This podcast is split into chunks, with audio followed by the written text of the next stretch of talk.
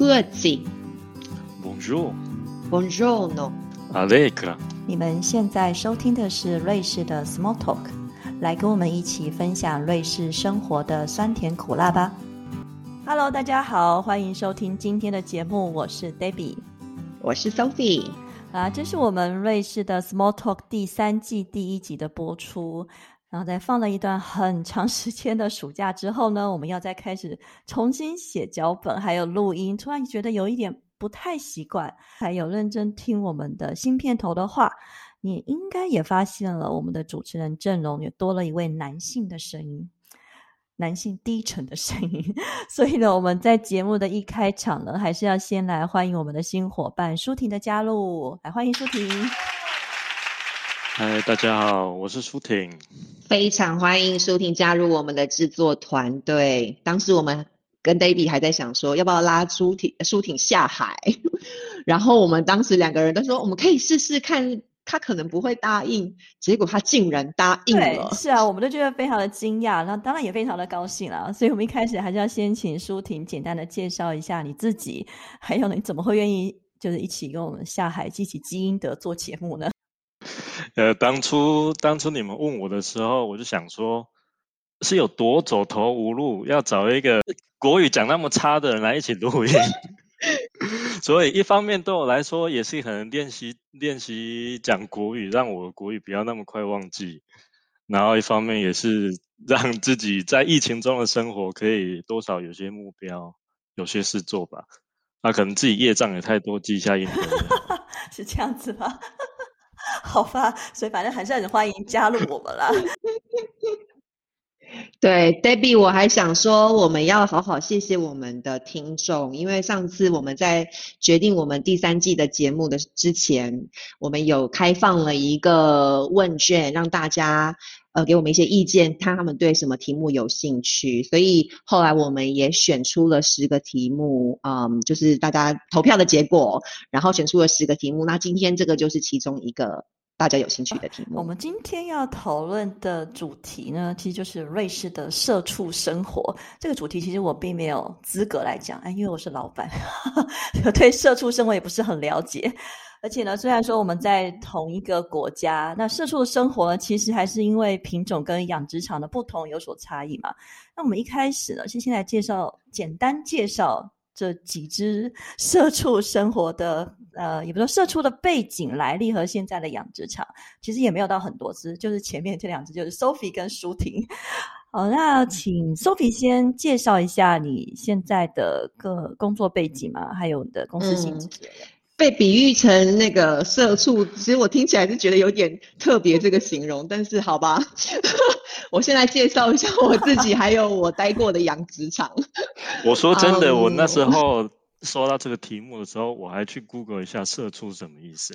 你要不跟我们大家讲一下定义？你找到的？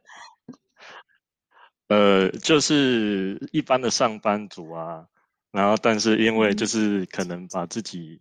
卖身卖的像像畜生一样，完全完全为公司付出，而不太呃顾虑自己的私人生活这样。对，但如果按照这个定义的话呢，我觉得可能我我也鼓励大家不要太不要当社畜，因为我觉得工作还是怎么说，就是不要一一味的卖命给公司，因为公司也不会对你非常的忠诚。所以呢，我觉得就是各取所需。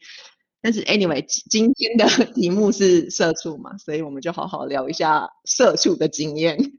那我自己在职场上，目前为止大概接近二十年的工作经验，然后做过很多不同的工作。那前面的五年，一开始工作是我在台湾的新北市的一间中学当英文老师，同时也当导师，当了五年。那因为这些经验，让我非常确定不想再继续。在台湾当老师的，所以当时也不知道做什么，所以就决定离开台湾，然后来到了欧洲。那来到欧洲之后，除了我念书的那几年之外，没有工作之外，其他的大部分的时间都在工作。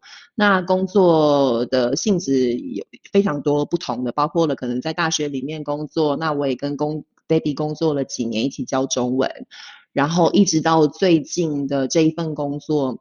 是在一个完全不同不同的产业。那以前因为都在学校当呃当老师的关系，所以非常熟悉学校的生态，然后嗯是比较属于比较缓慢的生态。那我现在进到了一个这个产业是制药的产业，那它的速度非常的快，嗯淘汰率也很高，因为市场非常竞争。那我目前嗯。的公司叫做 Biogen，我们是专门制作跟神经医学相关的药品，那包括了 multiple sclerosis 多重硬化症，还有 spinal muscular atrophy，嗯，那这个药也是中文我有点忘记怎么说，大家自己 Google 看看哈。然后还有最新的一个是阿斯海默的药，那我们是嗯全世界第一个出现的药，而且被 FDA 已经认证。那我目前负责的。呃，我自己工作的部门是在 medical 部门，那我是 senior medical business operations manager，那我负责的包括了几个很，其实负责的内容其实很多元，然后其实也很也蛮杂的。那如果真的我要挑出三项最大的，我会说是第一个是预算的，呃，预算还有执行，负责的范围是在欧洲跟呃加拿大，大概包括三十个国家，不同的国家。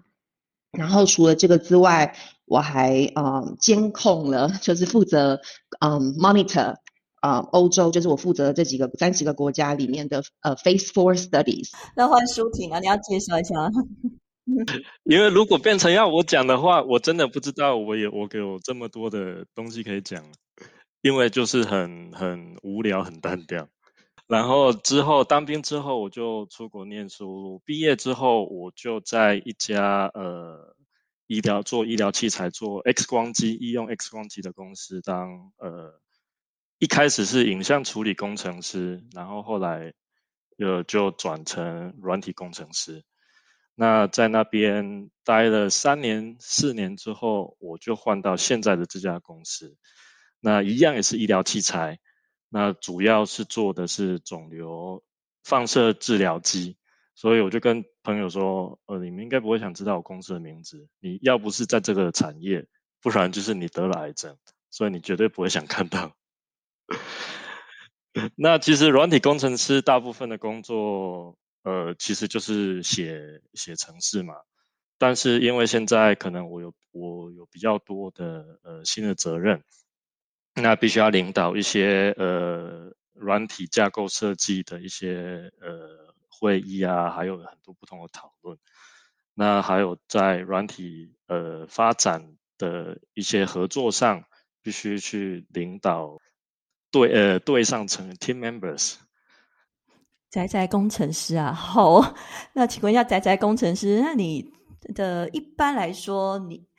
呃，每天的上班的流程大概是怎么样了？你就每天都宅在家里吗？我们先说疫情前好了。哦，疫情前的话，那还是去，还是先去公司啊。那就是每天去公司，然后看，然后打开电脑，然后我们有一些自动化的测试，然后就是看一下他们的人，呃，有没有什么呃 failure，就是有没有出问题之类的，就是看我们。我们的测试有没有出问题？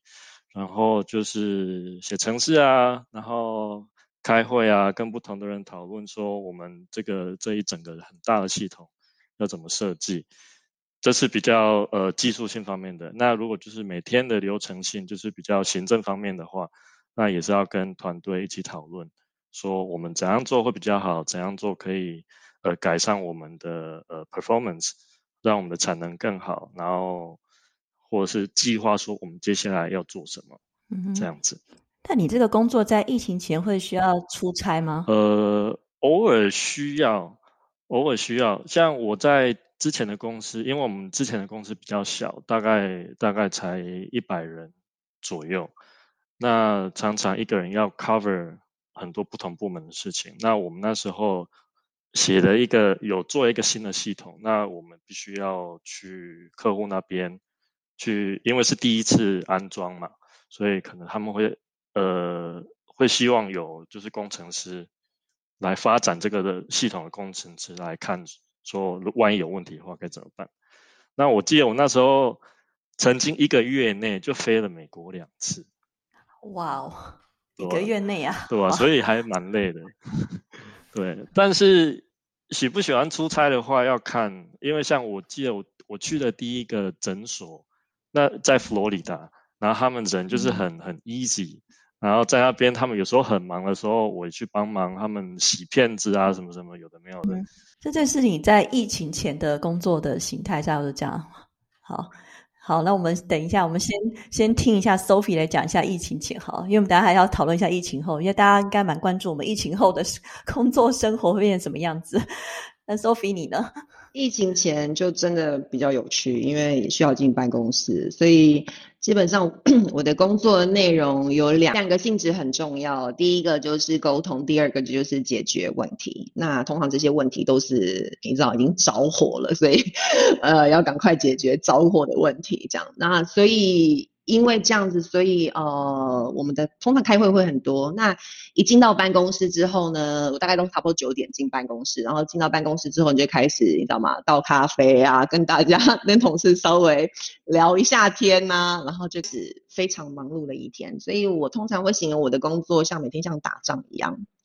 就是你一旦开始在电脑前面，你的战争就开始了。然后这个战争来自于 不同的，你知道，嗯，可能有问题呀，然后你需要沟通啊，然后你需要协调啊之类的。对，舒舒婷，你有想要讲什么吗？我想说，你们一开始，然后就在一一进公司，呃，就开始这样聊天，small talk，跟我们很不一样诶，因为我们每天。不知道是工程师都睡不好，还是怎样起床的起床气非常的重。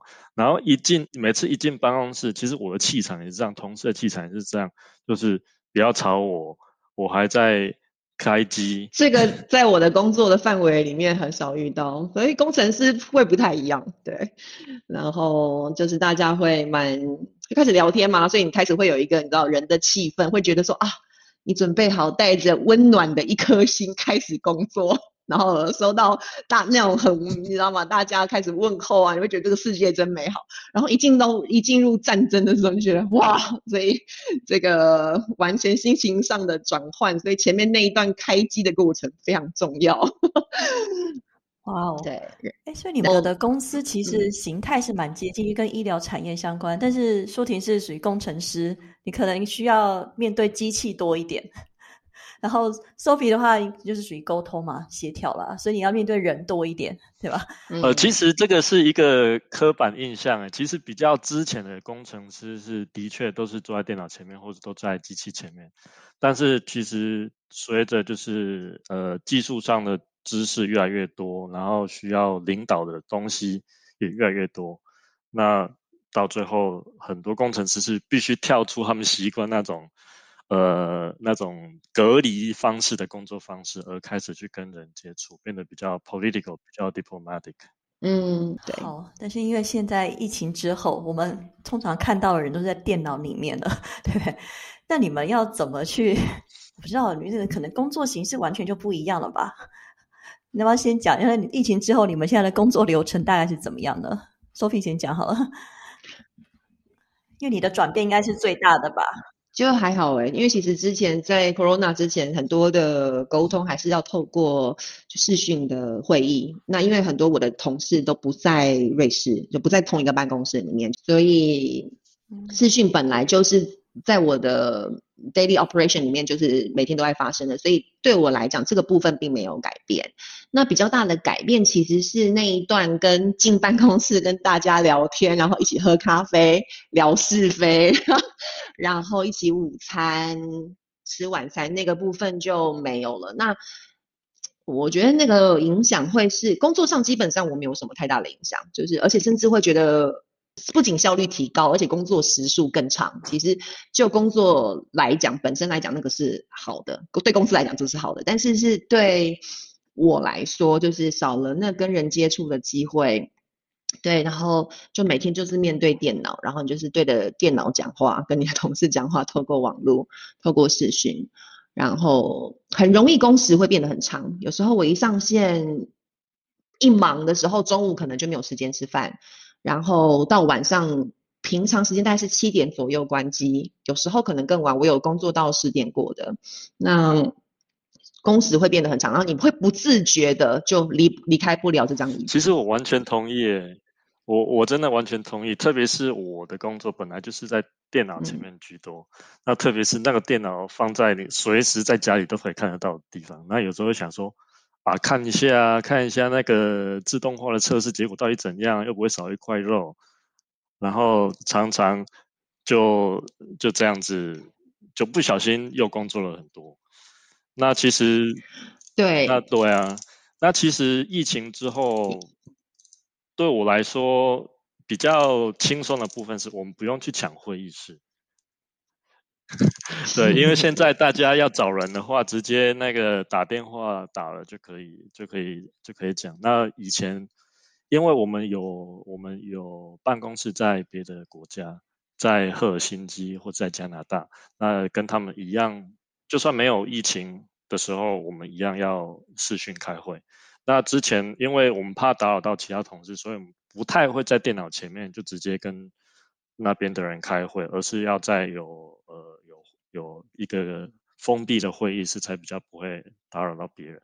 那因为会议会议室的数量本来就有限，所以有时候就是要抢。那有时候这个会开完要去下一个会议室，那可能有时候要走到另外一个楼层，或是去呃另外一个建筑物。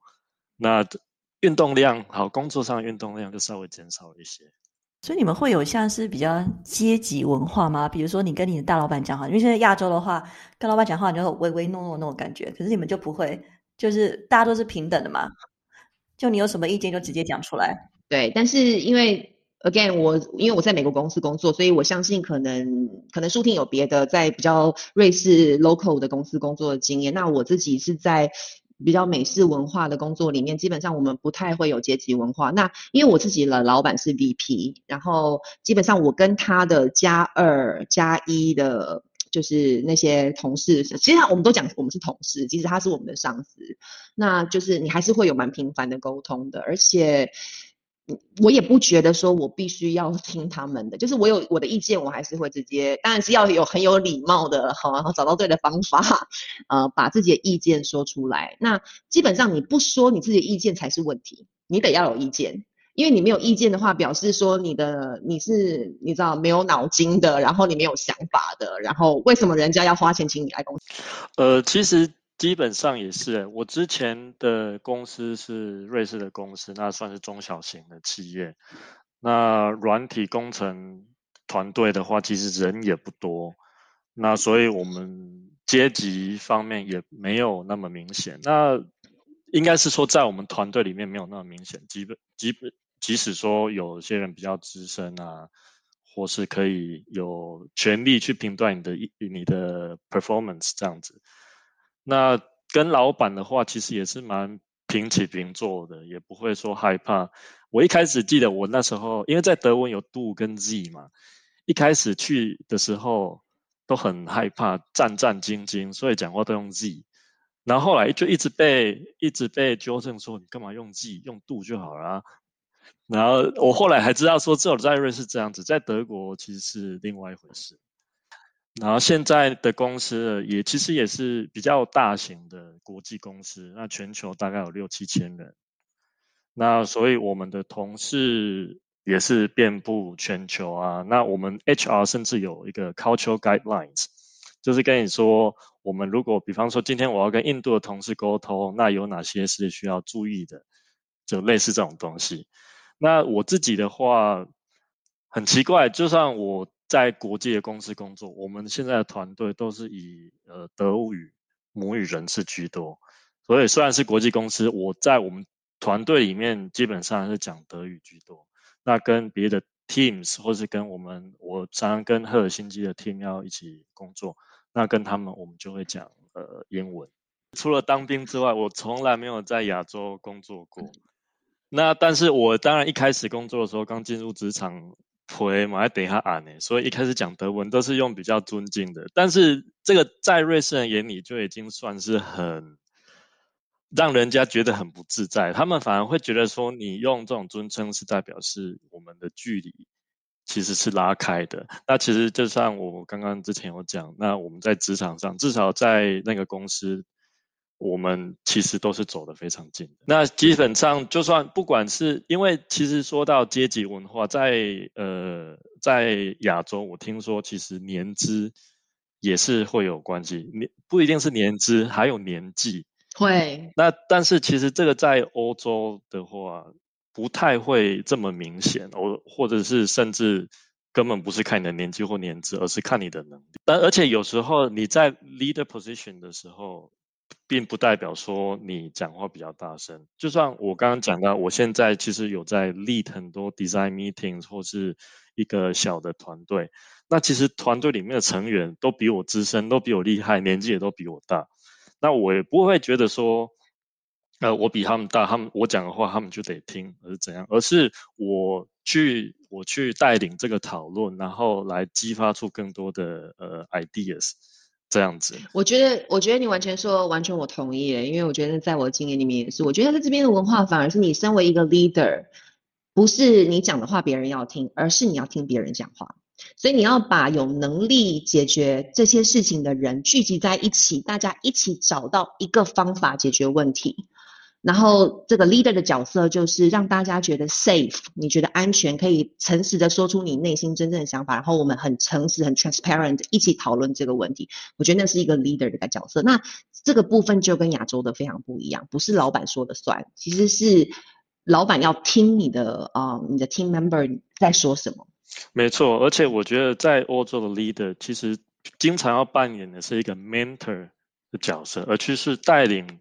带领每个每个成员去看到他们可能之前忽略的东西，特别是在一个讨论的时候，每个人专注的都都是自己的观点，但是在每个人聚在一起的时候，有时候别人的意见可能听不进去，那这时候 leader 就要出来，然后提醒说：“哎，你是不是刚刚忽略了什么东西？”嗯，对，嗯哼，对，这一点也很重要。所以就是同整不同意见，然后。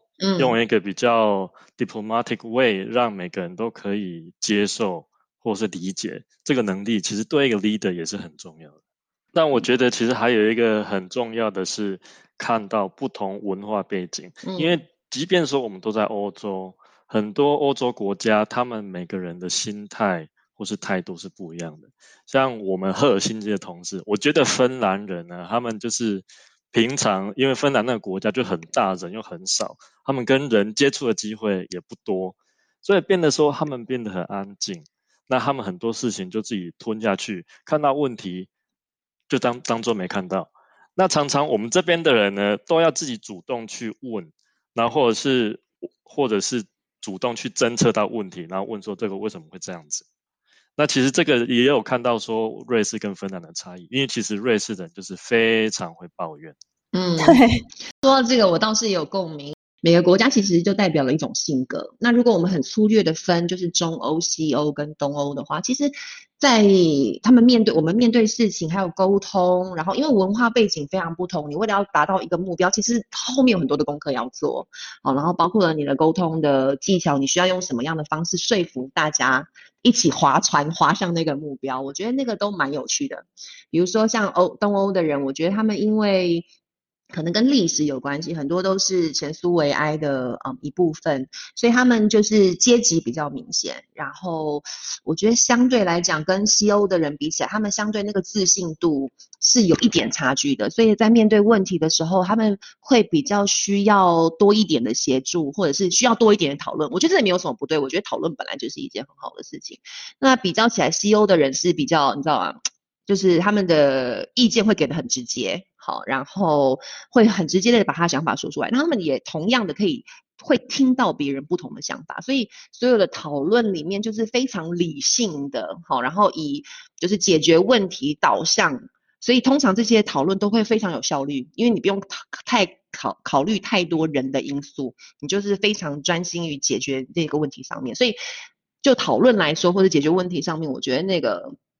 就是每个不同的文化的人的方式，需要的方式就真的非常不同。其实我可以呃同意你刚刚讲的，因为我自己觉得东欧人他们的心态跟亚洲人反而是比较像的，他们的阶级比较呃明显一些，他们会觉得说我在这个阶级，这个就是我该做的事情。但反而反而就是说，他们可能只是一个比较之前或是没有那么经验的工程师，他们就不会想要越举去做一些他们必须要承受的责任，或去做一些他们应该可以自己去呃 initiate 呃的一个东西。那这在西方呃西欧方面呢，就是很很不一样。反而你不去做这件事情呢，或是不去讲你自己的 ideas 的话，他们会觉得说你到底有没有在工作？哎，所以你们没错，你们跟这么多不同国家的人工作过，因为你们平常哦，你们会跟你的同事们私下约出去吗？还是就只是啊，大家就是线上会议或者在公司碰个面就好，就是很一般的同事关系？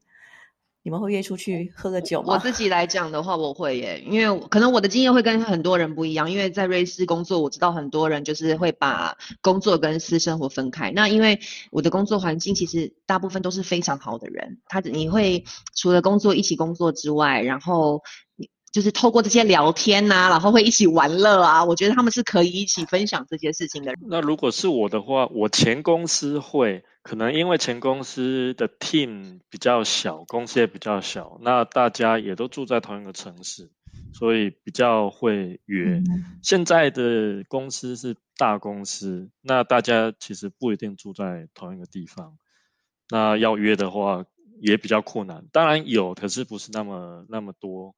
而且我觉得现在同事，其实我在软体工程师，在我们公司啊，不能说软体工程师，在我们公司我算比较年轻的。那其他同事很多都已经有家庭啦，已经都呃四十左右了，所以他们就比较不会呃会会比较把重心放在家庭生活上。然后就下班后就会回回家了，这样。哎，可是你们两个现在是都已经回到公司工作了吗？还是还是在家？我现在因为基本上公司已经开放了，所以他们现在有一个软体，就是你只要想要进办公室，你就透过那个软体登记，然后你回答几个跟你现在健康状况的问题，包括你有没有接受疫苗啊，你最近有没有 COVID 的人在身边呐、你有没有 COVID 的一些症状啊之类的。那你只要回答这些问题之后，公司会同意你进办公室，然后他会开始会分配桌子，就是你可以坐哪里，然后跟你的同事保持距离。所以我现在的情况，因为它是开放的，你要一个礼拜进去五天也可以，你要一个礼拜进去一天也可以，就是你可以自己决定你 hybrid 的程度。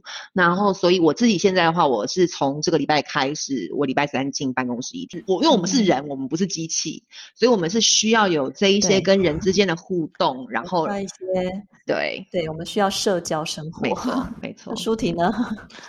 那我的我的话，其实我现在大部分的时间都还是在家工作。那毕竟因为我们是在医疗产业，我们公司高层很多医生，所以他们在呃在这方面是相对保守。那而且再加上他们想要就是有一个呃一个 guidelines 是全世界所有的 site 都可以共用的。那他们会因为会不根据你的 site 来做一些微调，那基本上都不会差太多。那如果我们要进公司的话，其实也是可以，但是我们只能够有大概四分之一的 capacity，超过的话，你在那个系统就不能登记，你就不能。那你们自己觉得你们会比较喜欢在家工作还是进办公室工作呢？如果我可以自己决定的话，我觉得可能一个礼拜进办公室一到两天，我觉得是蛮好的。那其他的时间如果在家的话，其实就是真的是可以很专心的在就是你要做的工作的内容上面。那你其他两天进办公室的话，你就可能有比较多。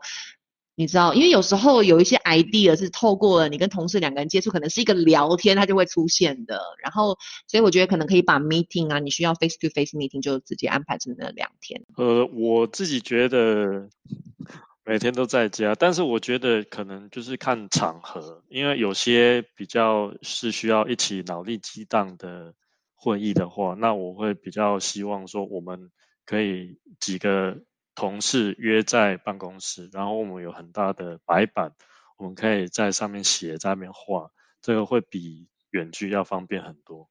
那除了这个之外的话，我也是觉得说，可能一天两天去公司然后剩下时间在家，对我来说或许是比较好。你们在工作上有没有一些什么趣事啊，或是八卦可以跟我们听众们分享的？我觉得大家也很想知道的，因为我非常想知道。谁先呢？Sophie 吗？我我觉得就是好啊，我可以先那个八卦一定有的，就是你说什么办公室恋情啊，这一些就是我都马上打开，什么去剧常常会播的那种。比如说，你知道这个人刚跟他的老婆就是分居，然后就跟我的同事另外一个同事在一起，然后当然，那你会发现，对啊，你发现的是，你知道的时候，是因为全部人都会知道，因为那是一个社交的场合，大家一起在其中一个人的家里一个一个 party，然后他就是两个人在一起，然后就你就知道他们两个人在一起。然后那舒婷呢？你还有什么八卦？除了那个办公室恋情，还有更八卦的吧？更劲爆的吧？其实我们办公室恋情。大家都知道，因为在我们公司的 policy 里面，可能会有利益冲突的关系，所以办公室恋情是需要回报给 HR 的。所以对我们来说也不是什么八卦。比较有趣的事情，我知道有两个，一个是我老板讲的，那个是在我进公司之前，他们说有一次在会议室，然后我们那个会议室前面是那个一个男厕所，然后他们在那个男厕所前面的会议室里面发生。发现了一条女性的内裤，哇哦！所以现在是忘了拿，所以我也不知道那个到底有点夸张吧？怎么来的？然后现在大家也是常常会把这件事情拿出来讲，那也没有人知道说他是谁。那还有另外一件比较有趣的事情是，呃，我们因为我们有办公室在赫尔辛基，那大家都知道芬兰人非常喜欢洗芬兰浴，所以芬兰浴在公司也是基本配备。那我们赫尔辛基办公室的芬兰浴呢？它刚好在一间会议室的后面。那有一次开会开到一半，就看到有人就包着浴巾从那个芬桑拿室走出来。哇哦，在公司里面开。最后一个问题，我们今天讲蛮久了。那想请问 Sophie 跟舒婷，你们因为你们都是从台湾过来这边工作的嘛？那你们对类似工作环境的看法是什么？嗯。我觉得我的经验里面，我可以比较的就三个地方，这是我自己工作过的地方，包括台湾、英国跟瑞士，有认识不同国家的同事，所以比较之下，我觉得瑞士恐怕是全世界工作环境来讲数一数二的。那我我我这样说的原因，是因为包括了薪资，包括了嗯，life work balance。好，然后你有自己的时间，还包括了我觉得我喜欢欧洲人他们这种 summer holiday 的概念，因为我看我其他美国的同事、北美的同事他们比较没有这种概念，就是他们是暑假夏天的时候还在。那我欧洲的同事基本上七八月很多人都不在办公室里面。那我觉得就是你真的好好的放一个长假回来之后，你就完全的可以准备 接受更多的挑战。我很喜欢他们这种放长假的，然后再加上。就是跟上司之间、跟同事之间的关系，你可以不要那么多。对我来讲，我觉得没有阶级这件事情是有很大的自由的。那因为我自己也只在瑞士工作过，所以我也不能做太多的比较。但是至少我会觉得说，瑞士的工作环境，至少在我现在公司，它是一个可以让我成长的公司，而不是被动的接受工作，说我应该要做什么，我应该做什么。我老板他其实会给我很多责任，或是给我很多自由，然后让我去自己发挥。那我觉得长远来看，对我的生涯当然是好的。那其实，在瑞士法律上呢，它有规定说啊，你一年至少要放一次两个礼拜呃的假，就是 consecutive 的。那不然是这是这是违反呃劳基法的。那就是刚 Sophie 讲的，其实对我们呃。工作跟呃私人生活上的平衡，那其实是他们也是有考虑到这一点。但是我不得不说，瑞士的工作环境跟其他欧洲国家相比，是相对蛮严苛的。怎么说？严苛？怎么严苛呢？怎么说？对啊，因为其实工时比较长，然后其实每年的年假也比较呃比较少。跟其他国家比起来，好了，我们非常感谢两位今天无私的分享，讲了非常多的呃八卦还有趣的事情。那我们想，我们听众们呢，应该对瑞士的社畜职场生活有一些了解了。那我们每天呢，除了努力的工作以外呢，还是希望大家能够做一些能让自己开心的事情。我们的生活中不是只有工作的。好的，如果你喜欢我们的节目呢，欢迎推荐给你的朋友们，还有按订阅并给我们五星评价哦。谢谢大家今天的收听，我们下集见，拜拜。拜拜。